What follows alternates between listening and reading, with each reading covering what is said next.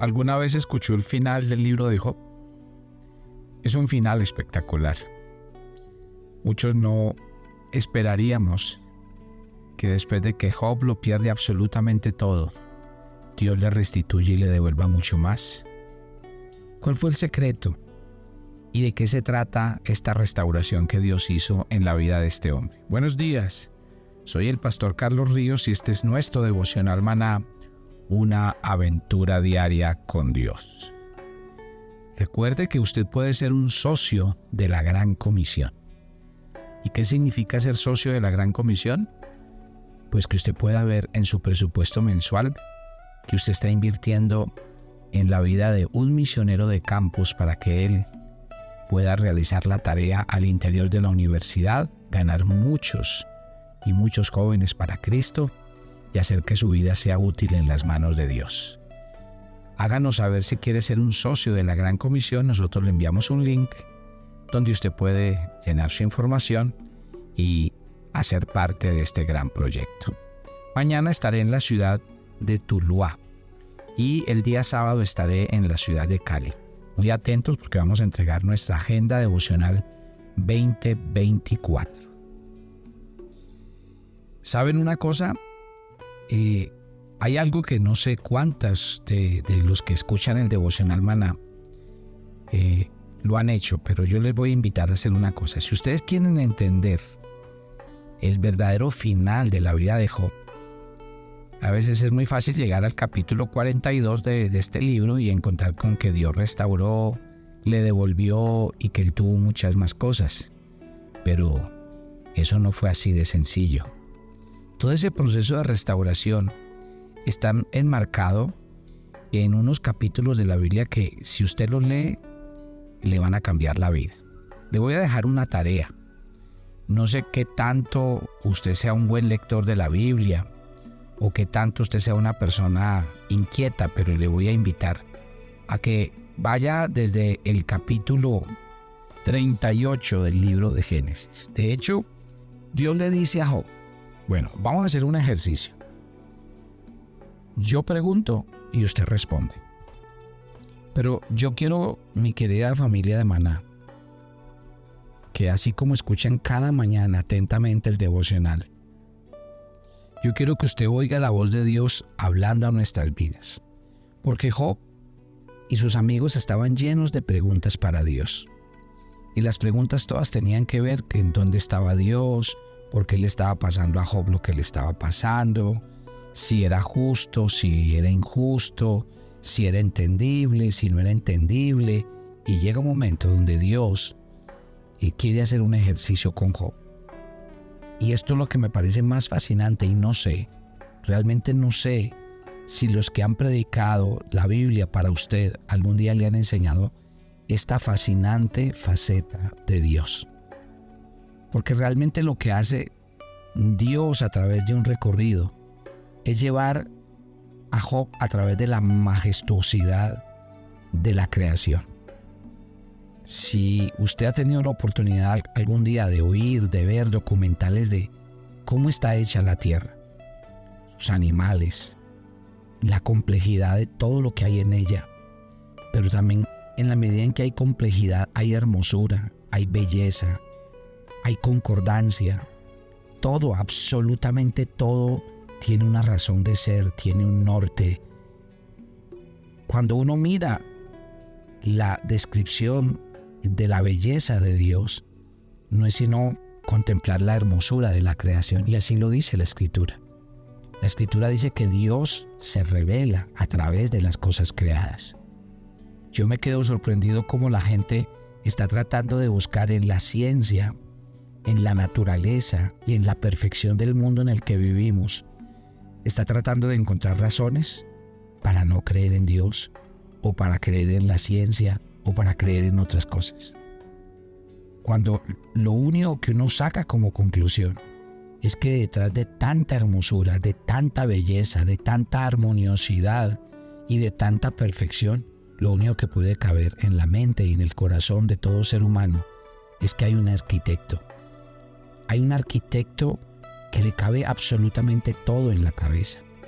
Cuando usted mira y piensa en quién es Dios, eh, por ejemplo, la Biblia nos hace ver en el Salmo 90, cuando Dios habla de los días del hombre y los días de Dios, dice que para Dios mil años del hombre son como una noche, como una vigilia de las que pasan. Cuando uno piensa en el Dios de la Biblia, el Dios de la Biblia no tiene límites en el tiempo. ¿Por qué? Porque la Biblia dice que Él es el alfa y la omega. Él es el principio y el fin. A Dios le cabe todas las cosas en la cabeza. Dios tiene claro el pasado, el presente, el futuro. Dios no tiene limitaciones de ninguna clase. En cambio nosotros somos seres humanos completamente limitados, supremamente inteligentes, supremamente hermosos. Nuestro cuerpo es una máquina otra vez perfecta, armoniosa, bien diseñada. Y todo da crédito a su creador.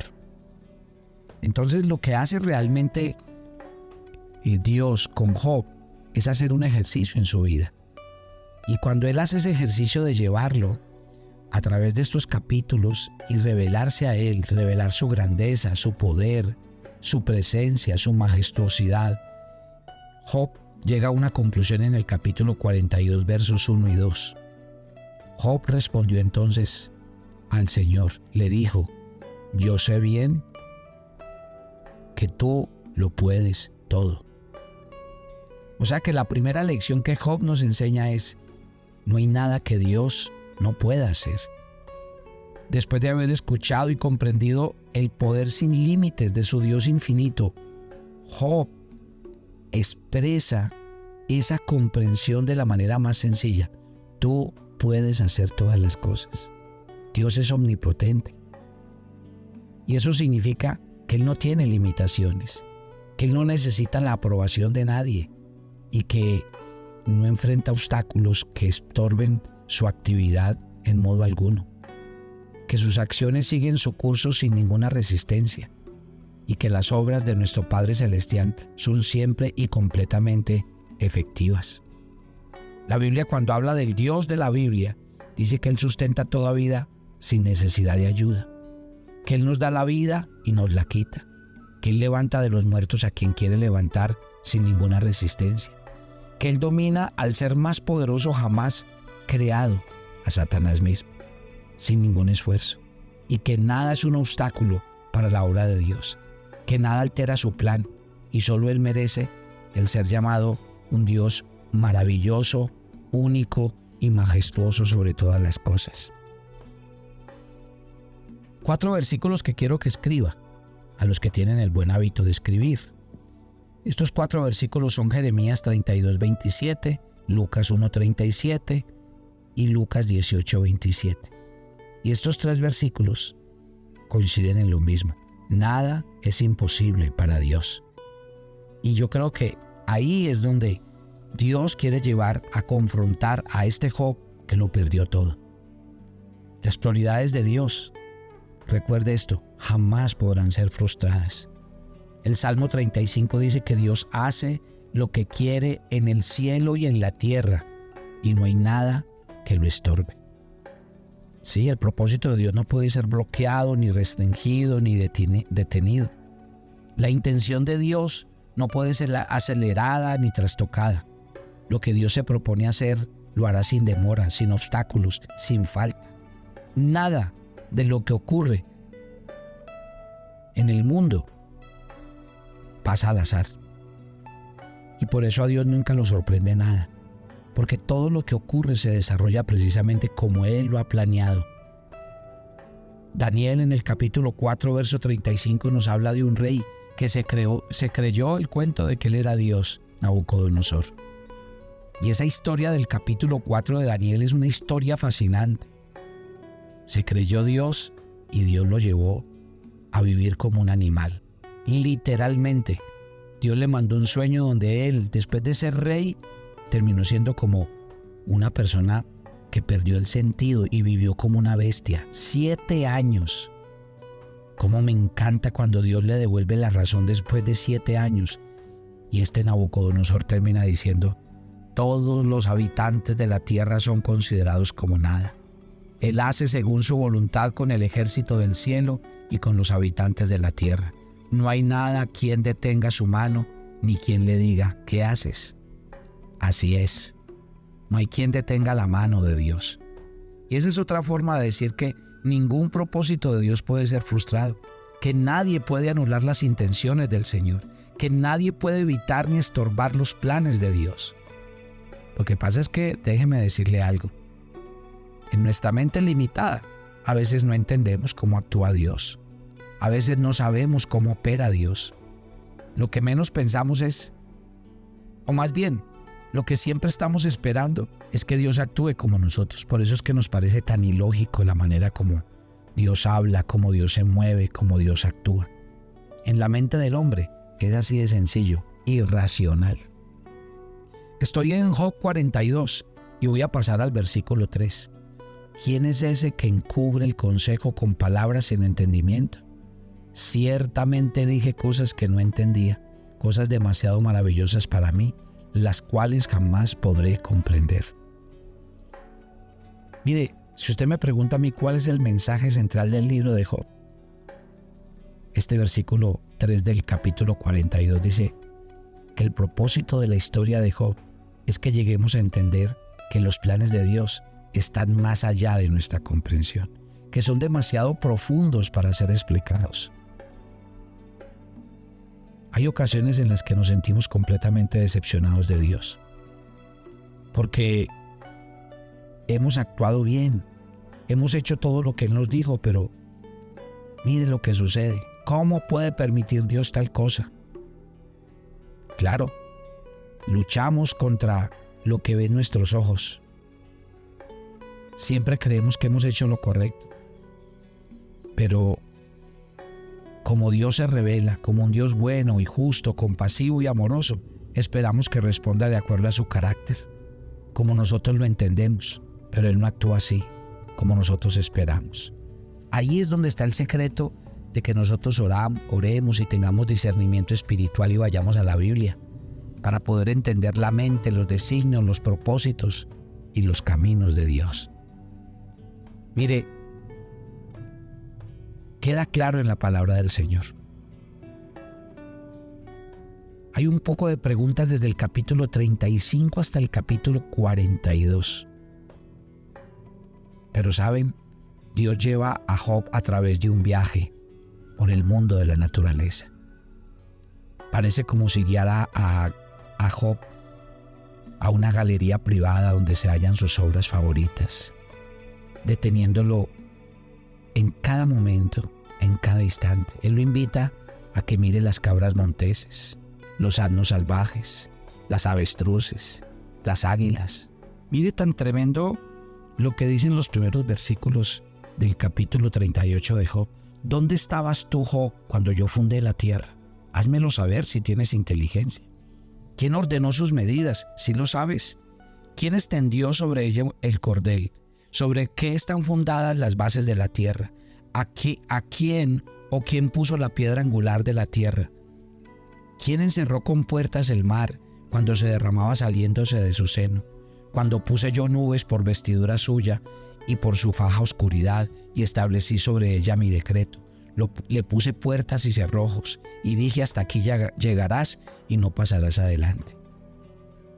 Familia, me quedaría todo el tiempo solo leyéndole estos cuatro capítulos del libro de Job. ¿Sabe qué está haciendo Dios con esta hermosura de pasaje? Claro, tal vez Job decía todo el tiempo, él y sus amigos, Dios, ¿por qué me tratas tan injustamente? Y tal vez él se quejaba.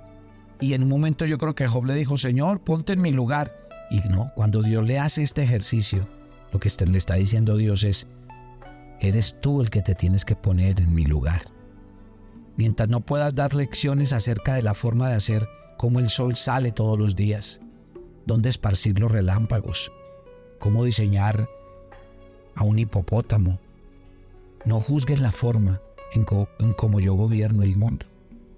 Realmente las preguntas lo que están buscando es eso en la vida de Job. Job, no entiendes, no sabes absolutamente nada de lo que realmente está pasando en el mundo. Mire, la Biblia es clara y contundente y yo quisiera que esta mañana Dios hablara a su corazón.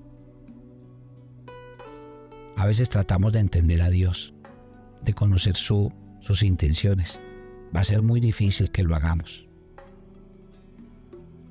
No somos capaces de comprender las respuestas, porque Él vive en una existencia que es completamente diferente a la nuestra, en una esfera que está más allá de nuestra comprensión.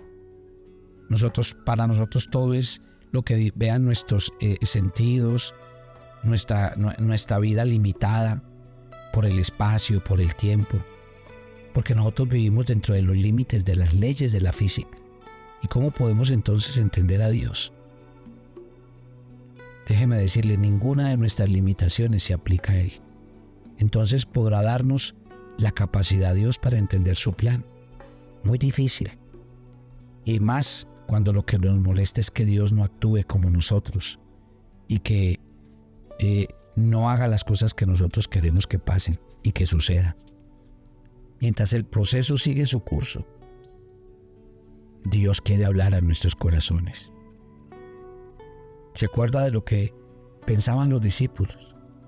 Cuando Jesús estuvo con ellos tres años, enamoró sus vidas, Jesús se murió.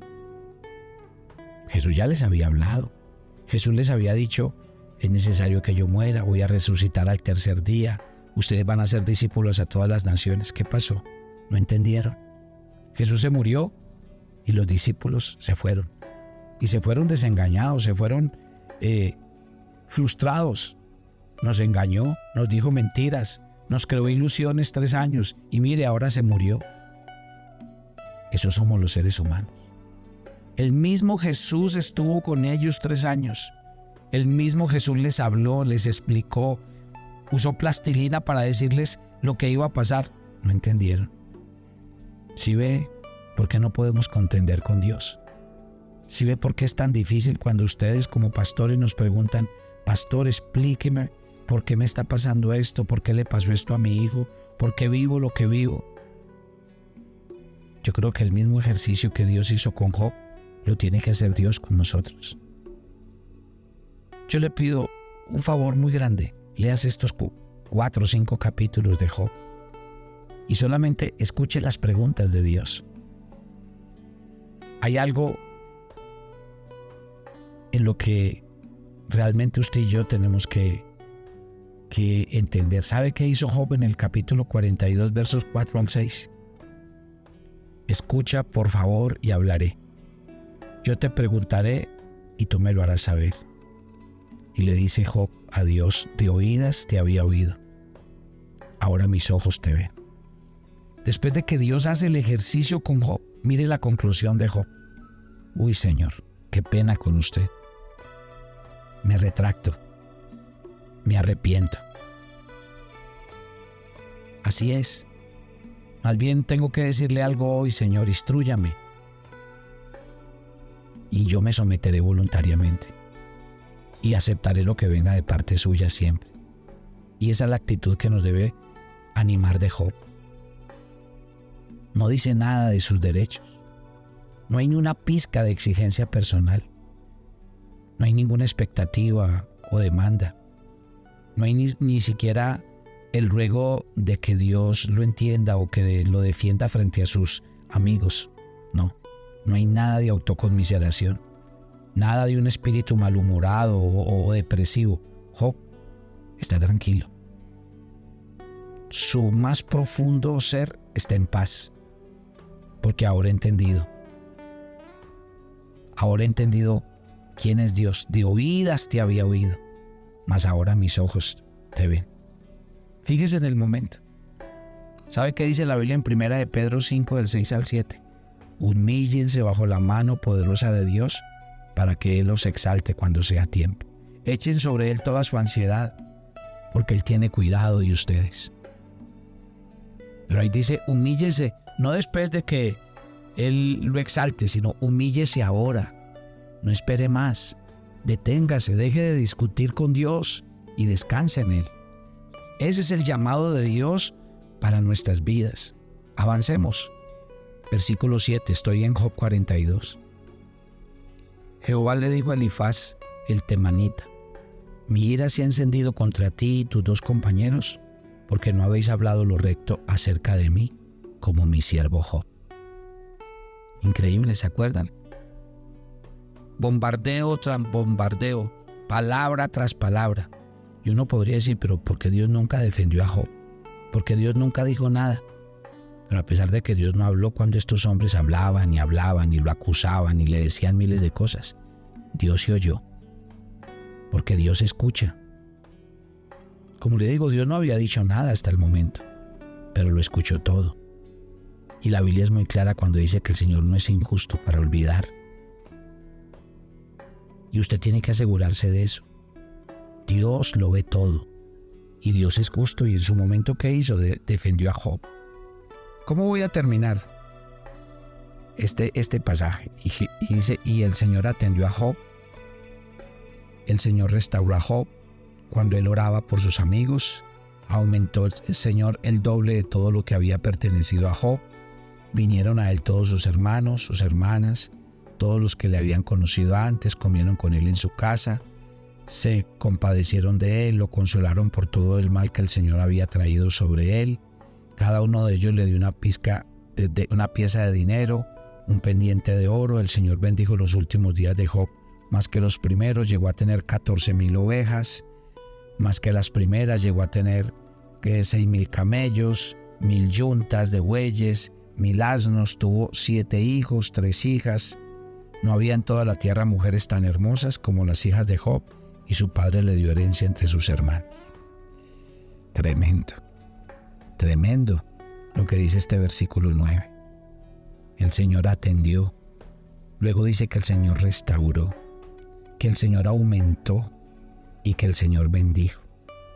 ¿Está claro, mi querida familia, para nosotros cuál es el epílogo de esta historia de Job? No, lastimosamente, pues el tiempo no ayuda, ustedes lo saben. Pero yo quisiera que Dios hablara en nuestros corazones. Padre, gracias por esta mañana y gracias por la vida de Job, por lo que deja de enseñanza a nuestro corazón y a nuestra vida. Tú eres Dios soberano, que gobierna todo, que tienes el control. Y yo te pido que cada día nosotros entendamos nuestra fragilidad, entendamos nuestras limitaciones y simplemente siempre entendamos que tú eres nuestro Dios y que solo en ti nos movemos, existimos y que solo tú tienes el control de nuestras vidas. Bendice cada oyente de Maná y que esta serie realmente haya impactado sus vidas y sus corazones. Nos encomendamos a ti y pedimos tu bendición en Cristo Jesús. Amén y amén. Y yo los espero mañana en nuestro viernes de oración en Maná. Bendiciones para todos.